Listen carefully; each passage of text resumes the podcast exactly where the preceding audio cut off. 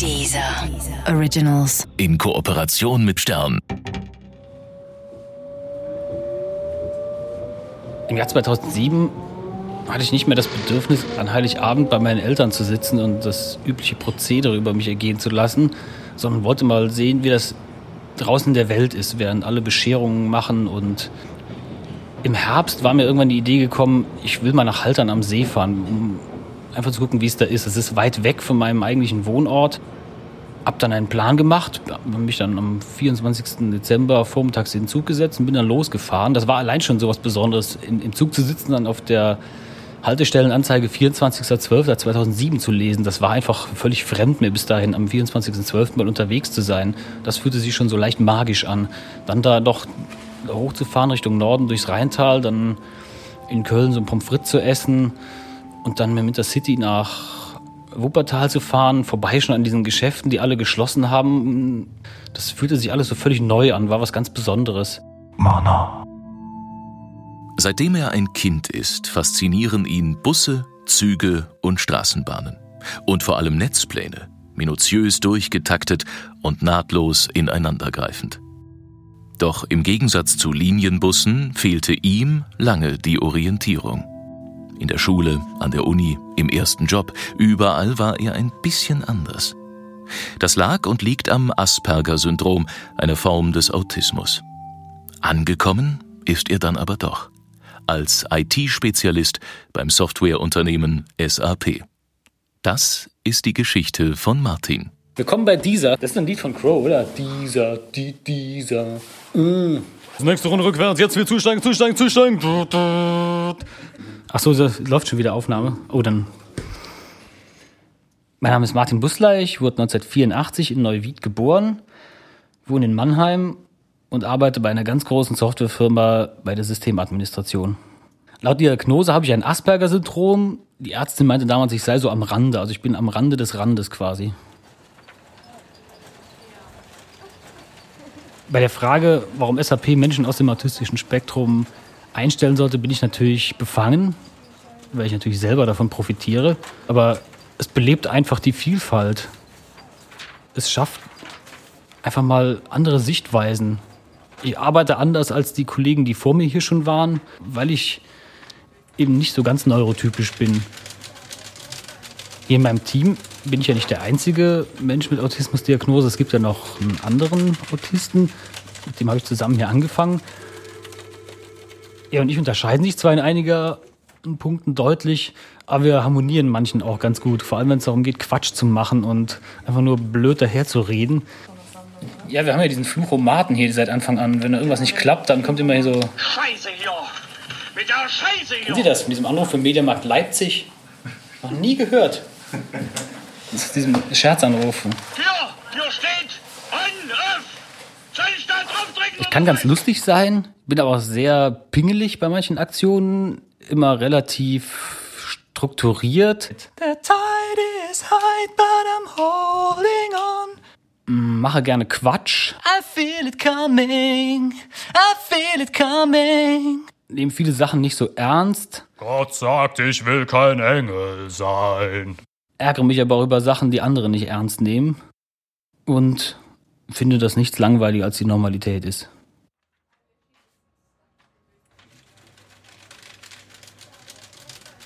Es gibt nicht den einzigartigen Autismus. Das Ganze ist etwas diffus, wie eine Wolke oder Cloud, wie wir hier bei SAP wahrscheinlich sagen würden. Es hat verschiedene Ausprägungen. Es gibt den sogenannten frühkindlichen Autismus, das Asperger-Syndrom und den atypischen Autismus. Die Grenzen sind fließend. Es gibt da keine klare Trennung. Und um diese Diffusheit etwas klarer auszudrücken, sagen wir, dass wir uns im Spektrum befinden und deuten damit an, dass es alles umfasst, was diese drei Säulen ausmachen. Wenn ich im Alltag Kundendienst betreibe und mit Testern und Entwicklern auf der ganzen Welt zu tun habe, versuche ich immer relativ deutlich zu schreiben, was ich von manchen Vorschlägen, Ideen halte. Das kommt nicht immer gut an, weil in manchen Kulturkreisen solche deutlichen Worte nicht so üblich sind, nicht gern gesehen sind. Ich kriege aber auch abends mal Rückmeldung, dass Kollegen ganz glücklich darüber sind, dass jemand mal Klartext dreht, dass jemand mal nicht einfach nur so rumschwurbelt oder einfach mal nur sagt, probier noch mal, ich habe was geändert, was ja eigentlich keinem hilft. Für mich ist das immer auch so halb Privatsache. Ich versuche mal so meine Überzeugung hier auch einzubringen. Ich weiß, dass ich vielleicht manchmal so leicht über die Stränge schlage, weil ich auch manchmal so ein bisschen erregt bin und da ein bisschen mehr Gelassenheit vertragen könnte. Das heißt ja immer, Menschen aus dem autistischen Spektrum seien da so ein bisschen unnachgiebig und würden da nicht immer so ganz geschickt vorgehen, wenn es ums Kommunizieren geht, auch nicht mal von Fehlern. Ich versuche mich da einigermaßen im Rahmen zu halten, aber ich wähle auch durchaus schon mal deutliche Worte, gerade wenn ich den Eindruck habe, da hat jemand gar keine Ahnung und der muss jetzt oder sollte unbedingt mal sein Wissen auffrischen, weil es letztlich vielleicht einfach schadet dem Produkt, das wir hier entwickeln. Deswegen wähle ich da durchaus deutliche Worte einfach, um um klarzustellen, dass manche Sachen so gehen, manche Sachen so nicht gehen. Anrufen finde ich immer ein bisschen schwierig. Ich rufe ungern woanders an. seien es auch nur so Service Center, die dann eigentlich genau dafür da sind, dass man da anruft. Da muss ich mir dann immer vorher genau überlegen, was sage ich und hinterher bin ich dann meistens auch so ein bisschen platt, muss erstmal wieder runterkommen, ein paar Schritte gehen, auf und ab, um wieder auf einen normalen Pegel zu kommen.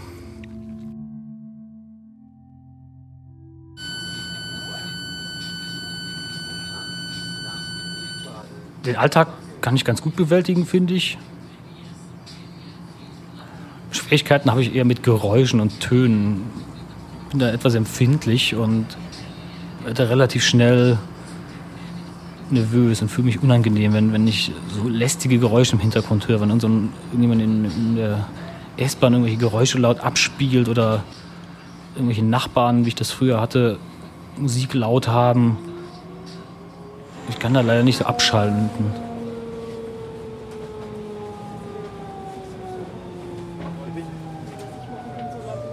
Schon seit ich Kind bin, interessiere ich mich für Busse und Bahnen.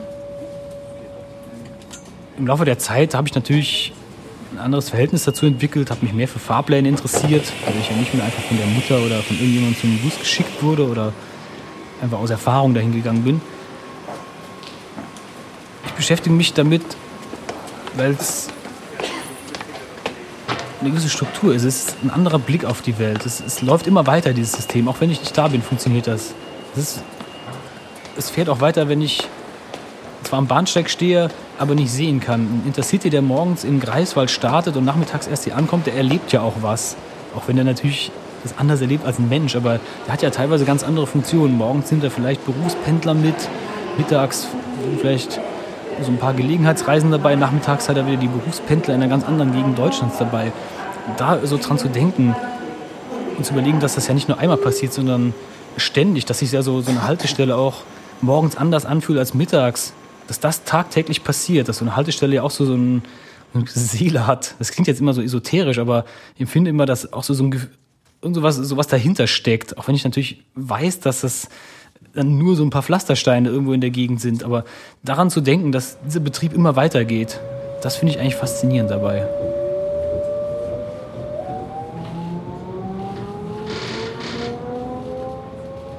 Als ich Jugendlicher war, bin ich mit meinen Eltern an eine Stadt am Rhein gezogen, die einen Eisenbahnanschluss hatte und da habe ich natürlich noch viel mehr Möglichkeiten als vorher gehabt das habe ich dann irgendwann auch ausgenutzt und bin dann regelmäßig in den Zug gestiegen und weggefahren, hauptsächlich Richtung Norden, Richtung Köln, Nordrhein-Westfalen. Und bin da halt so reingeschlittert in dieses Thema. Je mehr ich unterwegs war, desto mehr habe ich auch entdeckt. Und was ich da mache, hat, glaube ich, kaum jemand wirklich verstanden. Es wurden bestimmt auch Witze gemacht hinter meinem Rücken. Meine Eltern konnten da, glaube ich, auch nicht viel mit anfangen. Aber das war mir egal.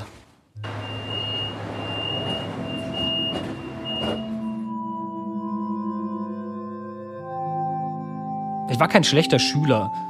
Was da immer dabei war, war die Angst. Immer wenn es irgendwas gab, was ich nicht auf Anhieb verstanden habe, bin ich ziemlich nervös geworden. Schon leicht panisch. Weil ich immer gedacht habe, wenn ich das jetzt nicht schaffe, dann gerate ich auf die schiefe Bahn und dann ist es vorbei mit dem Leben. Ich bin mir schon sicher, dass das Asperger-Syndrom eine Rolle in der Schule gespielt hat, auch wenn ich damals natürlich noch nichts davon wusste.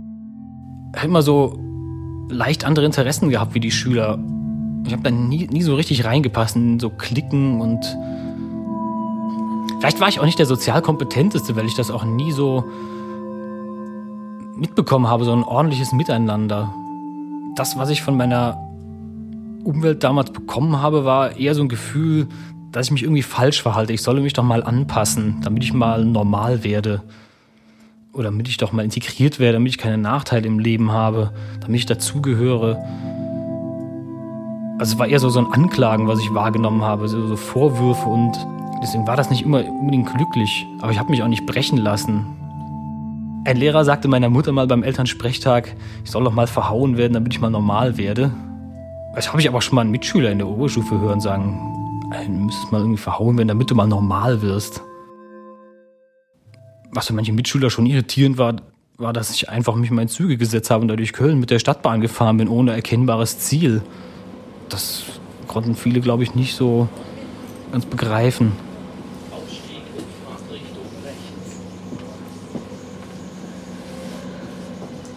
Es ist halt so eine ganz andere Welt, mal in so einer Großstadt zu sein und das dann mal so im ganz großen Stile zu sehen, auch mit so sowas wie Stadt- und Straßenbahn. Das gab es ja da, wo ich aufgewachsen bin, gar nicht. Das habe ich halt mal gesehen, weil Verwandte von mir in einem Stadtteil von Bergisch Gladbach gewohnt haben. Wenn ich dann mal zu Besuch war, dann gab es das mal und das war halt für mich immer was ganz Besonderes, mal in so eine Straßenbahn einzusteigen.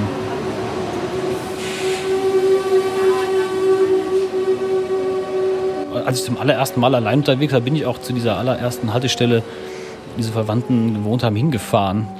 Zum ersten Mal ganz alleine.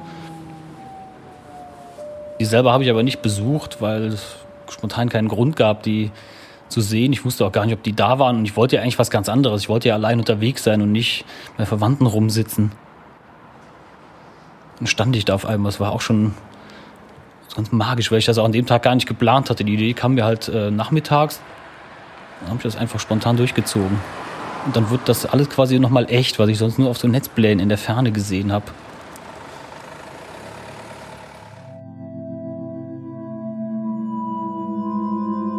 Ich habe 2004 Abitur gemacht und bin bald darauf Zivildienstleister geworden.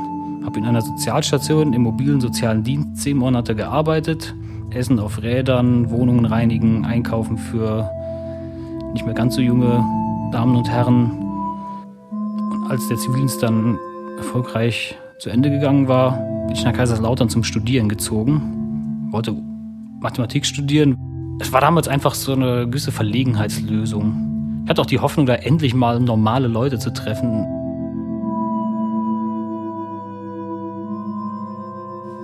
Die Autismusdiagnose habe ich im zweiten Semester bekommen. Im Sommer hatte ich, wie das so war und wahrscheinlich auch immer noch ist, ein bisschen im Internet rumgeklickt und war da auf einen Artikel gestoßen, der heißt die Geek Autismus Connection. Hab den gelesen und gedacht, das könnte eigentlich auf mich zutreffen, diesem Asperger-Syndrom. Und dann im Dezember, ein paar Monate später, hatte ich dann die Diagnose vorliegen.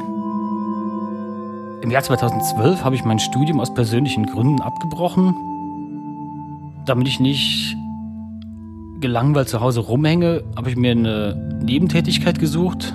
Ich war anfangs Aushilfe in einem Baumarkt für die Sommersaison, habe da Hängepetunien gepflegt, ähm, Blumenerde rausgefahren und den Boden gekehrt. Glücklich war ich natürlich nicht in der Zeit. Ich habe für nicht mal Mindestlohn, wie man heute sagen würde, gearbeitet. Andere haben zu der Zeit promoviert oder ihr Studium abgeschlossen, ihre ersten Tätigkeiten angefangen. Und ich stand da in der Baustoffhalle und musste mich dann mit staubigen Säcken abgeben. Im Jahr 2013 kam das Wunder dann irgendwann. Ein ehemaliger Dozent schrieb mir, dass er von dem, was später Autism at Work bei SAP werden sollte, gelesen hatte. Ich dachte ja erst, die nehmen mich sowieso nicht. Ich meine, die haben abgebrochenes Studium, SAP ist eine Weltfirma. Mit solchen Leuten wie mir können die vielleicht gar nichts anfangen oder wollen sie nichts anfangen, einfach aus elitären Gründen. Dann wurde ich zu einem Kennenlerntag eingeladen. Der fand dann in der SAP-Zentrale in Waldorf statt.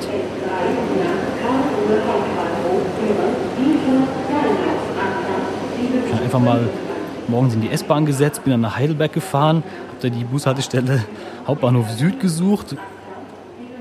Irgendwann kam der Bus dann tatsächlich und ich stand dann pünktlich vor dem Gebäude 1 in Waldorf. Wir hatten die Aufgabe, Roboter mit Lego Mindstorms zusammenzubauen, die dann einfache Aufgaben erledigen sollten. Das Programmieren ging dann auch einigermaßen flott über die Bühne. Ich war relativ gut dabei, relativ schnell fertig.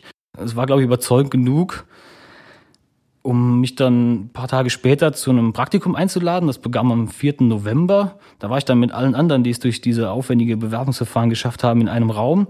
Wir wurden dann nochmal in diese SAP-Welt eingeführt. Uns wurden erste Teams vorgestellt, die sich bereit erklärt hatten, Menschen aus dem autistischen Spektrum aufzunehmen. Und ganz kurz vor Schluss habe ich dann auch ein Team gefunden. War dann am letzten Tag dieses Praktikums, am 13. Dezember, glücklich, dass ich dann ab 1. Januar festangestellter SAP-Mitarbeiter werden konnte. Meine sehr geehrten Damen und Herren, in wenigen Minuten erreichen wir Mainz Hauptbahnhof auf Gleis 2. Nächster Halt unseres Zuges ist. Viele Sachen in meinem Leben sind schon geplant. Ich habe schon gehört, dass ich mich da von manchen Sachen zu abhängig mache. Das ist schon mal so ein bisschen, ist schon mal wahrscheinlich aus psychologischer Sicht interessant. Ich stelle mir immer vor, wenn da jemand, eine Psychotherapeutin sitzt, ja, Herr Busley, das ist ja schon ein Zwang. Äh, kann ich mir vorstellen, dass das so ist. Aber es hilft mir dann einfach so eine gewisse Struktur in den Alltag zu bringen. Wir verabschieden uns nur von allen Fahrgästen. Danke, dass Als ich Ende 2017 in Urlaub war, hatte ich dafür eine Woche eingeplant und hatte für jeden Tag einen konkreten Ablauf, der auf eine DIN A4-Seite jeweils geschrieben war. Und da steht dann halt ganz genau drauf, an welcher Haltestelle ich wann sein werde oder sein möchte. Man muss ja immer Unwägbarkeiten in Kauf nehmen, welcher Linie ich dann wegfahren will, irgendwelche Notizen, die ich nicht vergessen sollte. Und was haben wir hier? Ankunft in Siegburg-Bonn, 12.46 Uhr, Gleis 3 dann erstmal eine Postkarte kaufen, die ich an eine Freundin schicken will. Mittagessen bei einem Imbissbetrieb, den ich vorher im Internet ausgesucht habe und der sich in der Nähe des Bahnhofs befindet. Geld holen, dann ins Hotel gehen und da schon mal meine Sachen ablegen. Und dann geht es hier um 13.44 Uhr mit der Linie 66 weiter Richtung Bonn zum Konrad-Adenauer-Platz. Da habe ich dann sieben Minuten Umsteigezeit, steige in Linie 62, fahre weiter nach Oberkassel, steigt da wieder um die Linie 66, mit der ich vorher schon gefahren bin, mit der ich aber nicht über die Museumsmeile fahren wollte, weil das im Tunnel ist und ein bisschen langweilig. Dann weiter bis Bad Honnef, Ankunft 14.44 Uhr. Es hat lange gedauert, das so hinzukriegen.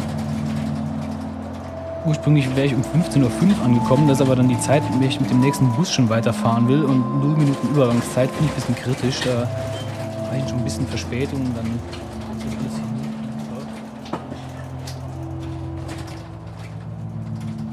Planung ist immer was, was lange dauert. Ich stecke immer sehr viel Zeit rein. Gehe das dann immer alles vorher durch, mache mir die Pläne, überlege dann, was kann passieren, wenn da an der Stelle was schief läuft, kann man das dann irgendwie retten? Und kann mich dann aber, wenn ich das fertig geplant habe, ruhig in die Bus und Bahn setzen, weil ich genau weiß, ich habe jetzt an alles Mögliche erstmal gedacht. Habe ich noch Musik dafür ausgewählt, eine Titelliste zusammengestellt, dann probiert, funktioniert das jetzt, wenn ich das Lied jetzt höre? Kommt dann die Stimmung hervor, die ich mir einbilde, die kommen soll? Klappt das? Fühlt sich das gut an? Oder funktioniert das überhaupt nicht, weil das alles nicht so richtig zusammenpasst? Eigentlich bin ich das ja alles dann schon mal durchgegangen, wenn ich anfange. Es ist eigentlich, wenn es schlecht läuft, nur noch so ein, so ein Runterspielen. Und, oh ja, jetzt kommt das, jetzt kommt das, kommt das. Habe ich ja alles schon vorbereitet im Idealfall entsteht so eine gewisse Magie. Dann kommt irgendwas leicht dazwischen, irgendwas Unerwartetes, womit ich nicht gerechnet habe. Irgendwie das Wetter ist besonders oder ich treffe irgendwas, stoße auf irgendwas, was ich nicht erwartet habe. Und das ist immer das, worauf ich eigentlich warte. Dass immer so diese irgendwas Besonderes dann entsteht, woran ich mich dann immer noch erinnern kann. Dann hinter 15 Jahre später noch denke, ja, damals, als du da in Bad Berleburg zwei Stunden auf diesen Bus gewartet hast und es draußen äh, in Strömen regnete. Was dann so für die Ewigkeit bleibt diese Erfahrung, von denen ich dann immer irgendwie zehren kann. Ich bin vielleicht dann erschöpft, weil ich den Tag vollgestopft habe, 14, 16 Stunden unterwegs war und dann wie in so einem Rausch da abends wieder ins Hotelbett falle, aber das zahlt sich dann irgendwann aus, wenn ich mal wieder ein bisschen runtergekommen bin nach ein paar Tagen, vielleicht auch mit noch mehr zeitlichem Abstand, merke ich mal, dass das doch ganz gute Erfahrungen sind. Seit Tagen läuft die Spülung im Klo, na, da fang ich doch gleich morgen mit an. Mm, dann repariere ich auch das Radio, denn ich bin ein Mann, auf den man sich verlassen kann. Geht klar. Ich habe schon den Eindruck, dass die Kollegen mich gerne hier haben. Ich versuche ja mein Bestes hier zu geben, mich einigermaßen einzubringen. Es ist ja nicht so, dass wir aus dem autistischen Spektrum alle abgefahren sind und irgendwo im stillen Kämmerlein unserer Tätigkeiten nachgehen. Wir sind mitten unter allen. Viele wissen es vielleicht gar nicht von ihrer Spektrumszugehörigkeit, andere wissen es und sagen es einfach nicht. Aber wir sind schon da und versuchen auch unser Bestes zu geben, was nicht allen gelingt. Da muss man nur mal manchen Autisten bei Twitter folgen. Da kriegt man immer schon mit, was diese für Widrigkeiten im Alltag haben, wie schwer denen manche Sachen fallen. Manchmal denke ich dann, zum Glück bin ich da nicht so stark von betroffen. Ich kann es aber dann auch verstehen. Und ich gebe immer das Maximum. Geht klar, ich kümmere mich darum. Ja, das war